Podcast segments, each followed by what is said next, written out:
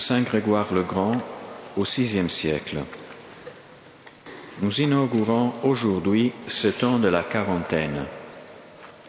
Que chacun, autant que sa vertu le lui inspire, mate son corps, réfrène ses désirs et détruise ses jouissances pour devenir, selon le mot de Paul, une offrande vivante, une offrande à la fois immolée et vivante, l'homme ne quittant pas cette vie et se régnant pourtant dans ses désirs charnels.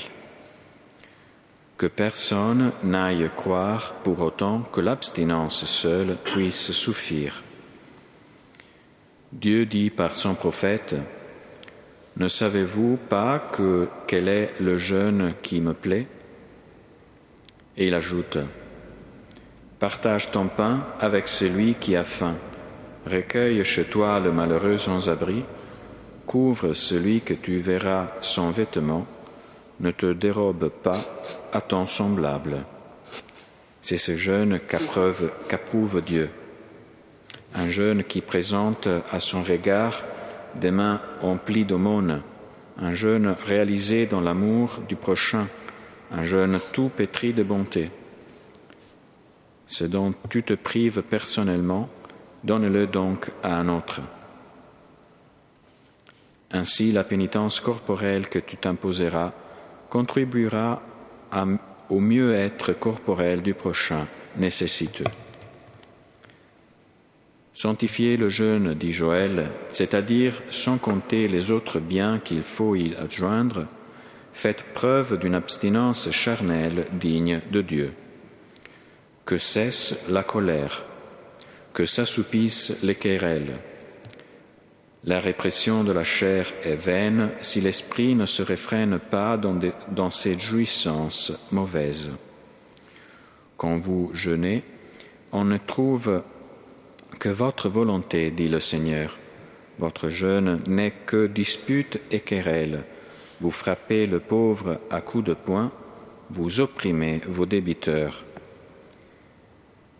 Celui qui réclame son dû à un débiteur ne commet aucune injustice.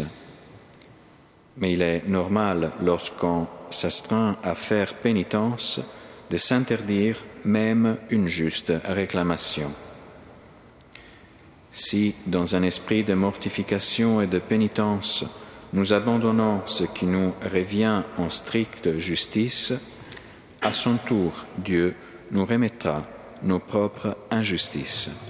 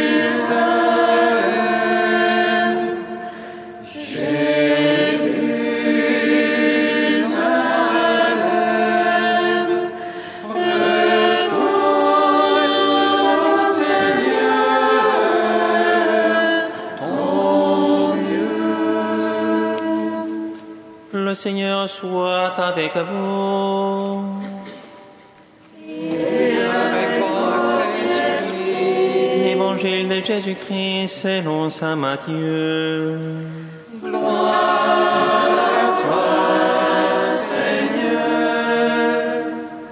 En ce temps-là, Jésus disait à ses disciples, Ce que vous faites pour devenir des justes, évitez de l'accomplir devant les hommes pour vous faire remarquer.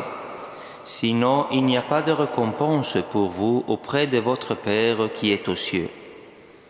Ainsi, quand tu fais l'aumône, Ne fais pas sonner la trompette devant toi comme les hypocrites qui se donnent en spectacle dans les synagogues et dans les rues pour obtenir la gloire qui vient des hommes. Amen, je vous le déclare, ceux-là ont reçu leur récompense. Mais toi, quand tu fais l'aumône, que ta main gauche ignore ce que fait ta main droite, afin que ton aumône reste dans le secret. Ton Père qui voit dans le secret te le rendra. Et quand vous priez, ne soyez pas comme les hypocrites, ils aiment à se tenir debout dans les synagogues et au carrefour pour bien se montrer aux hommes quand ils prient. Amen, je vous le déclare, ceux-là ont reçu leur récompense. Mais toi, quand tu pries, retire-toi dans ta pièce la plus retirée, ferme la porte et prie ton Père qui est présent dans le secret. Ton Père qui voit dans le secret te le rendra.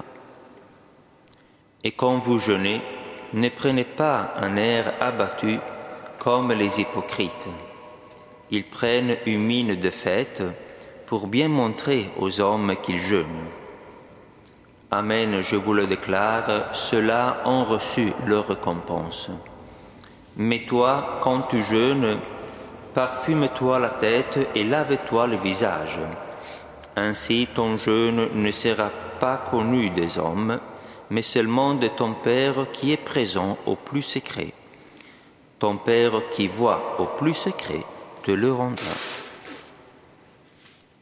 Acclamons la parole de Dieu. Gloire et louange à toi, Seigneur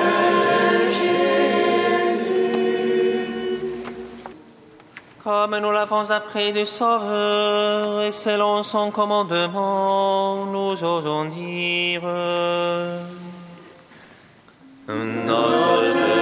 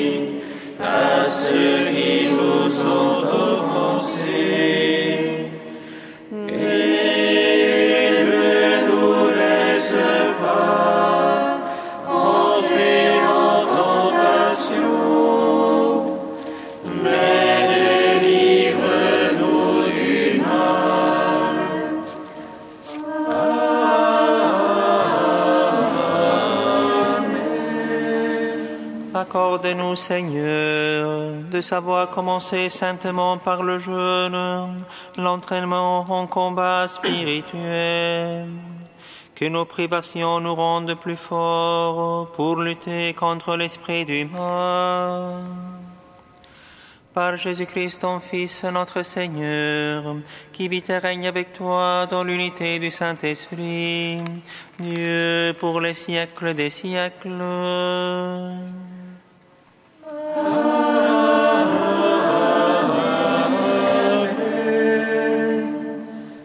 bénissons le Seigneur.